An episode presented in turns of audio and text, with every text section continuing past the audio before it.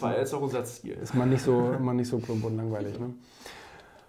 Ja gut, es gibt ja diese berühmte Churchill-Rede ne, vor diesen, vor diesen äh, Absolventen, die übrigens viel länger war als eine Minute. Er hat nicht nur gesagt, never give up, sondern da waren noch einige andere Worte dabei. Ähm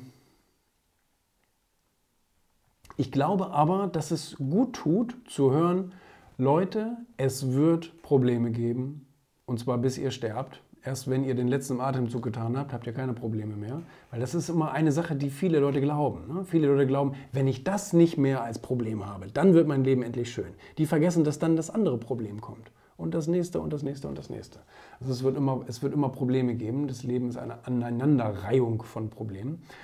Und, ähm, und ich glaube, das ist gut einmal zu hören. Es ist gut zu, zu hören, ja, es wird Probleme geben. Deine Aufgabe besteht nicht darin, Probleme zu vermeiden, sondern stark genug als Persönlichkeit zu werden, mit jedem Problem irgendwie umzugehen.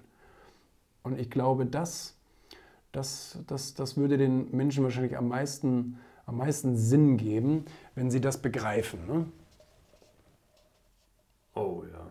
Das, das, war eine richtig gute Rede. Richtig schön. Mhm. Cool.